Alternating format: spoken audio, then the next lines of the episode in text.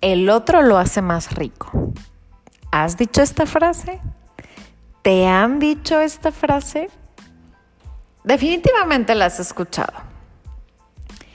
Esta frase la dice generalmente a la parte que está siendo infiel y es ya como esta patada de ahogado para poder deslindarse de su responsabilidad de la infidelidad y aparte hacer sentir mal al otro de que no es suficiente, de que no le dio llenadera, gozadera.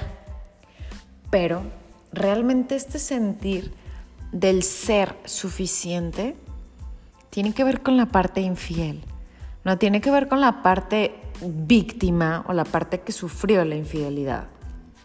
Generalmente cuando se dice esto, la, parte infiel anda como de picaflor, ya sabes, así como sentirse el todas mías y esto, porque no se siente suficiente, porque tiene que buscar en otros lados constantemente que sí puede y que sí vale y que sí es suficiente. Por eso andan de tingo lilingo, diré mi abuelita, de un lugar a otro para poder satisfacer esta necesidad de saber que soy suficiente.